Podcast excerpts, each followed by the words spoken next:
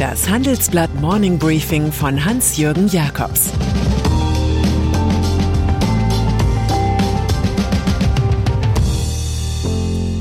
Guten Morgen allerseits. Heute ist Montag, der 2. August, und das sind unsere Themen. Vonovias dritter Immobiliendeal. Die Demut des Siemens Finanzchefs. Rossmann schlägt Amazon-Steuer vor. Nach einer kurzen Unterbrechung geht es gleich weiter. Bleiben Sie dran. Die Welt steht vor gewaltigen Herausforderungen. Zum einen die Energiewende voranzutreiben und gleichzeitig den Klimawandel einzudämmen. Und auch der Energieträger Wasserstoff gewinnt weltweit immer mehr an Bedeutung. Doch wie geht es weiter? Erfahren Sie mehr auf dem Handelsblatt Wasserstoffgipfel 2024 am 12. und 13. Juni in Essen. Infos unter handelsblatt-wasserstoffgipfel.de. Mit dem Vorteilscode Wasserstoff 2024 erhalten Sie einen Rabatt von 15% auf die Tickets. Übernahme von Deutsche Wohnen. Aller guten Dinge sind drei. Das sagt sich Rolf Buch, Chef des Immobilienkonzerns Vonovia, und wagt nach zwei gefloppten Versuchen erneut die Übernahme des Rivalen Deutsche Wohnen. Es gibt wieder mal eine Grundsatzvereinbarung. Diesmal zahlt der Angreifer 53 Euro pro Deutsche Wohnen Aktie. Das ist ein Euro mehr als beim letzten Mal vor einigen Wochen. Buch will die Blamage vergessen machen, zuletzt nur 47,62 Prozent der Aktien bekommen zu haben, weniger als die nötigen 50 Prozent. Man hatte die Verkaufslust der Hedgefonds zu euphorisch eingeschätzt. Dabei hatte man sogar auf ein Paket mit Deutsche Wohnen Aktien in Höhe von knapp 4,5 Prozent verzichtet, das das Objekt der Begierde selbst hielt. Der Häuserkampf geht also weiter, doch wenn der CEO wieder patzt, dürfte der Mann nicht mehr zu halten sein. Markus Söder. Ein paar Tage war es etwas ruhiger um CSU-Chef Markus Söder. Nun hat er bewiesen, dass er an den zwei Zielpersonen seiner politischen Botschaften dranbleibt wie ein Australian Shepherd an der Wade einer verdächtigen Person. Da ist einerseits natürlich Armin Laschet, mit dem er nach eigenen Angaben so gut Freund ist, dass die beiden fast täglich telefonieren. In einem dieser luftigen ZDF-Sommerinterviews beklagte Söder den dahinplätschernden Wahlkampf. Die Union müsse selbst offensiv werden, mehr Tempo und Power seien nötig, forderte der Bayer. Söder selbst sieht sich dabei als der Antreiber. In seinem Schlafwagen zur Macht wird sich Laschet gewiss zweimal bedanken für solche Freunde. Zweiter Fixpunkt des bayerischen Ministerpräsidenten ist sein Vize Hubert Aiwanger, der mit seinem Nicht-Geimpft-Sein kokettiert, als hänge die deutsche Freiheit davon ab. Söder schlägt, wenn es um den Kollegen von den Freien Wählern geht, den Ton eines Sozialbetreuers an. Meine Sorge ist, dass er sich in eine Ecke manövriert, aus der er nicht mehr herauskommt. Wer glaubt, sich bei rechten Gruppen und Querdenkern anbiedern zu können, verlässt die bürgerliche Mitte und nimmt am Ende selbst Schaden, sagte Söder über Aiwanger. Der hielt seinem Chef daraufhin eine bewusste Falschbehauptung sowie Unverschämtheit vor. Sieht so aus, als hielte es Söder mit einer alten Losung des Schauspielers Paul Newman. Hast du keine Feinde, hast du keinen Charakter. Siemens. Jede Branche braucht von Zeit zu Zeit ihre neuen Buzzwords. Man raunt sie sich zu und denkt, wow, wie modern. Das Wort zur Stunde im IT-Wesen heißt Software as a Service, also SaaS. Gemeint ist der Wechsel vom schlichten Software-Lizenzverkauf hin zu einem Mietmodell. Als aber der Siemens-Konzern im Juni im Zuge seines Wandels zum Digitalkonzern diese Strategie ankündigte, reagierte die Börse darauf, als sei in China der sprichwörtliche Sack Reis umgefallen, nämlich sehr verhalten bis gar nicht. Im exklusiven Handelsblattgespräch zeigt sich Finanzvorstand Ralf Thomas fast schon demütig. So eine Transformation ist in der Tat eine große Herausforderung, daran haben sich andere verhoben, wir haben großen Respekt davor, sagt Thomas.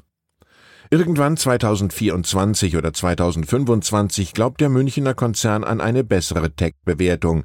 Die Was kostet die Welthaltung des langjährigen CEO Joe Käser wurde zur Schauen wir mal Philosophie. Noch einmal der vorsichtige CFO Thomas. Wir sind ein wachsendes Unternehmen, aber wir sind noch keine Wachstumsaktie. Dafür muss man drei, vier Jahre liefern. Aktionäre und Mitarbeiter hoffen, dass Siemens nicht nur schlaue Sätze liefert. Joe Biden. Als Anti-Trump kam Joe Biden ins Weiße Haus. Doch in Sachen Protektionismus steht der US-Präsident seinem Vorgänger in nichts nach. Er übertrifft ihn sogar. Das hat jüngst seine Initiative gezeigt mit einer Verschärfung von Buy American ausländische Auftragnehmer für Regierungsaufträge tendenziell zu verhindern. Meine Kollegen Annette Meiritz und Jens Münchrath listen noch weitere Großtaten gegen ein freiheitliches System auf.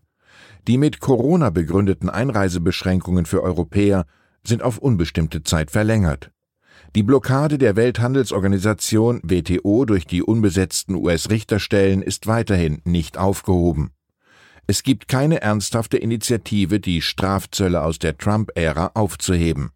Und der Regierungschef hat sich lange geweigert, Vakzine von AstraZeneca zu exportieren, obwohl sie in den USA gar nicht zum Einsatz kamen.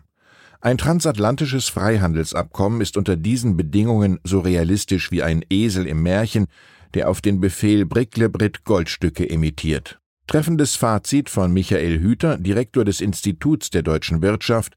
Wer gehofft hatte, mit beiden würde alles gut, sodass die deutsche Wirtschaft wieder unbehindert in den USA agieren könne, ist jetzt eines Besseren belehrt. DWS.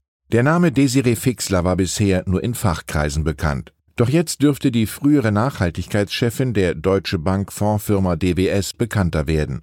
Sie ist sozusagen Kronzeugin dafür, dass es mit Geldanlagen gemäß der ESG-Kriterien im eigenen Haus viel schlechter bestellt war als offiziell dargestellt. ESG-Kriterien bewerten Investitionen bezüglich Umweltverträglichkeit, sozialer Qualität und guter Unternehmensführung. Sie glaube, DWS habe die eigenen ESG-Kapazitäten fehlerhaft dargelegt, sagt Fixler. Auch Dokumente wiesen darauf hin, berichtet das Wall Street Journal. Die DWS wehrt sich. Die Hälfte der eigenen Vermögensanlagen habe eine ESG-Prüfung durchlaufen, behauptet die Fondsfirma. Doch in einem internen, vom WSJ zitierten Dokument heißt es, dass nur ein kleiner Teil der Investmentplattform einer ESG-Integration genügt. Das bekannte My Fair Lady Stück kann in diesem Fall leicht abgewandelt werden. Vorausgesetzt, Desiree Fixler hat recht. Es grünt so grün, wenn Bankers Blüten blühen. Rossmann. Und dann ist da noch Raul Rossmann, geschäftsführender Gesellschafter der gleichnamigen Drogeriekette. Mit einem Handelsblatt-Interview erzielt er hohe Aufmerksamkeit, denn der 35-Jährige fordert darin eine Sondersteuer für Amazon und dergleichen. Sie solle mittels einer Paketsteuer oder einer höheren Mehrwertsteuer für Onlinehändler erhoben werden. Wenn ich für ein online bestelltes Paket 5 Euro mehr bezahlen muss, als wenn ich die Produkte stationär erwerbe, dann überlege ich genau, ob es mir das wert ist, sagt Rossmann. Der niedersächsische Kaufmann würde von einer solchen Regelung profitieren. Seine radikale Lösung sei die einzige Chance, um Innenstädte wieder attraktiver zu machen, ohne Milliarden hineinzupumpen, sagt Rossmann.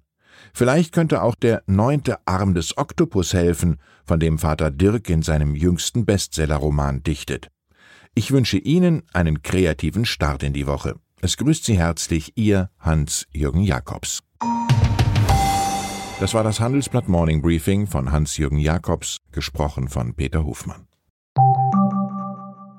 Die deutsche Wirtschaft steht am Scheideweg. Um wettbewerbsfähig zu bleiben, müssen Unternehmen wichtige Transformationen anstoßen. Ab dem 24. April diskutiert die Restrukturierungsbranche Strategien für die Zukunft von Unternehmen. Mit dabei sind unter anderem Dr. Thomas de Maizière, Evelyn Freitag und Professor Dr. Ulrike Malmendier. Mit dem Vorteilscode Restrukturierung24 erhalten Sie 15% Rabatt. Alle Informationen finden Sie auf handelsblatt-restrukturierung.de.